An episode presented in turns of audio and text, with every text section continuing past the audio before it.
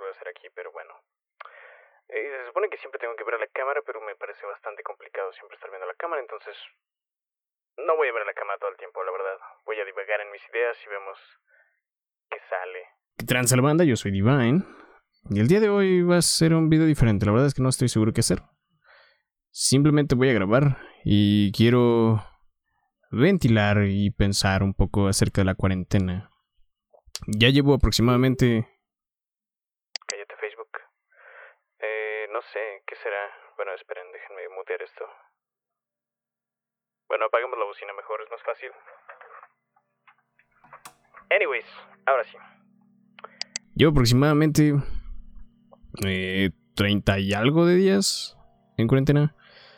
Digo, digo entre comillas, porque en realidad no es como que yo tuviera una vida muy agitada antes de hacer cuarentena. O sea, prácticamente mi trabajo consistía aquí. Consistía en estar en casa. Eh, sin embargo,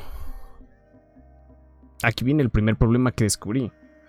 Es más complicado de lo que pensaba el querer salir y no poder. No es como que saliera mucho, pero lo que pasa es... Una cosa no es... Más bien, una cosa es salir. Más bien, una cosa es no salir por gusto y otra cosa es que te digan, no, no, no, no puedes salir, te tienes que quedar aquí toda, todos estos días. Y lo vuelve complicado y es aún más complicado porque en realidad, o sea, viendo la demográfica del pedo este de la cuarentena, del COVID y todo este rollo, eh, yo no soy la persona en peligro, sino más bien podría ser alguien más, alguien como mis familiares personas cercanas a mí. Y eso es lo que en realidad da miedo. Y da más miedo que haya gente inconsciente que pues como que no agarra el rollo. De hecho mis vecinos creo que de lo que lleva la cuarentena, todos los fines de semana han hecho una reunión y la verdad es que me parece que son unos simios. Si tú eres uno de esos, pues no seas un simio, bro. No está chido. Se necesita un poco más de conciencia social y menos egoísmo al respecto porque... o sea, no es ni siquiera por, por ti, es por los demás. O ya, es un poco complicado este pedo. Algo que me he dado cuenta es que mucha gente no entiende qué tan grave es este asunto. Mientras más tiempo nos ardemos como en estar todos encerraditos en sus casitas, va a llegar el punto en el que este pedo se va a descontrolar. Y al momento de descontrolarse, si no es que ya lo está, no estoy seguro. Vi unas cifras ahí medio raras que quedaban como 76 camas disponibles de, con, respiradores. Entonces, este pedo está llegando a un, un, un tope muy alto. Un tope muy alto que, pues, sin pedos, yo creo que estamos a nada de rebasar. Mientras más tiempo nos tardemos en arreglar esto, en tomar las medidas necesarias, porque el gobierno no lo está haciendo, o sea, no lo está haciendo en el ámbito, me refiero de que ellos no lo están como... No se están poniendo nazi al respecto. No están obligando a las personas a quedarse en su casa, están recomendando que se queden en su casa, pero últimamente últimamente, últimamente, bueno, eso, eh, le están dando la, la opción a las personas. De, están eh, dirigiéndose a su conciencia y a su buen corazón para que hagan lo correcto. Desgraciadamente lo correcto y la educación van en dos caminos muy separados.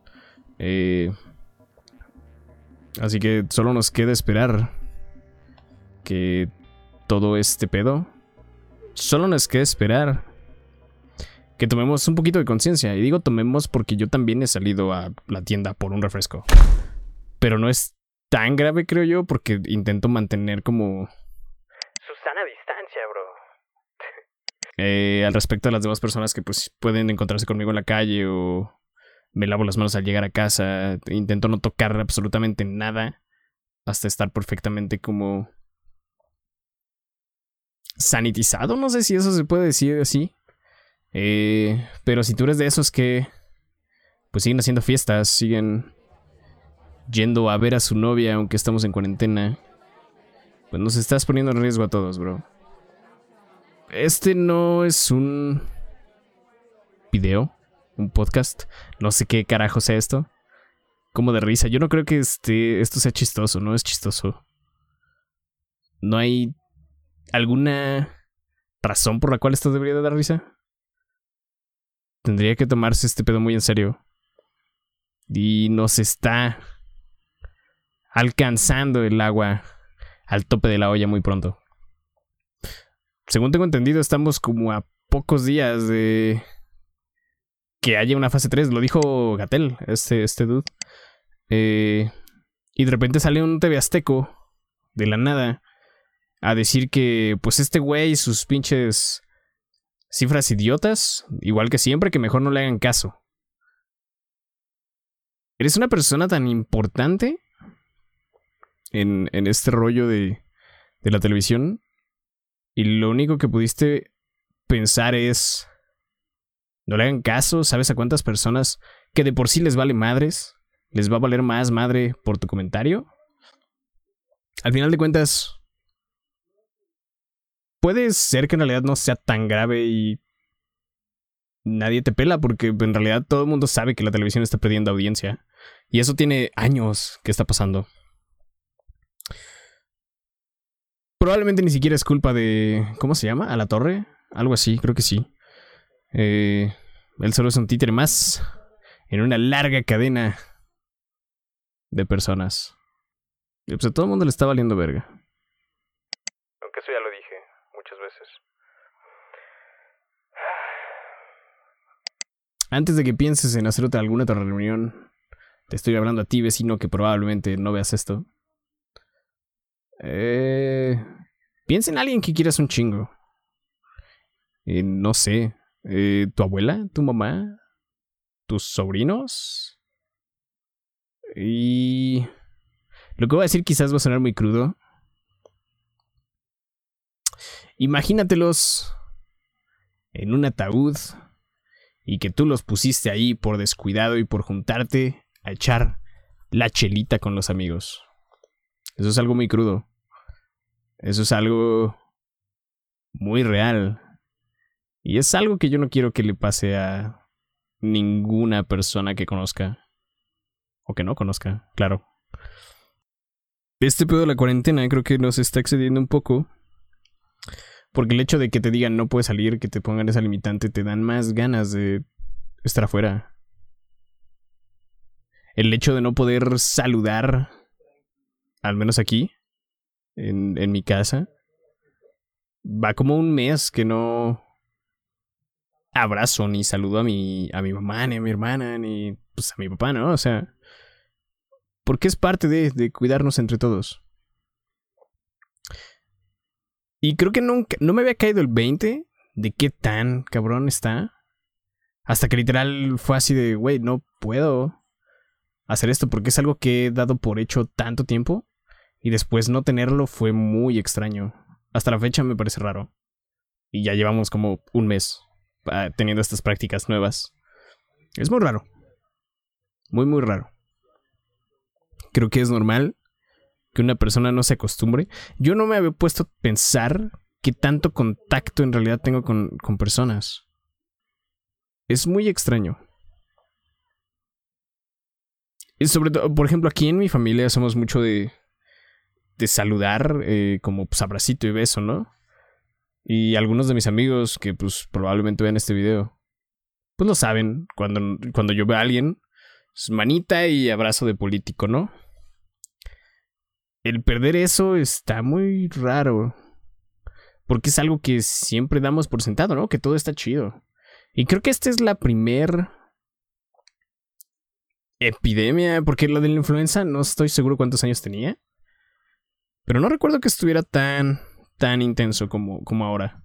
Esto es como hard level, como, como modo, modo extremo. Esta madre le está cagando planes a todo mundo. Viajes, encuentros, eh, trabajos. No sé qué tan real sea esto, por ahí leí hace unos, unas semanas que hay aproximadamente 50.000 personas desempleadas a costa de este pedo. Y aún así, hay gente que pues le vale verga y dice que...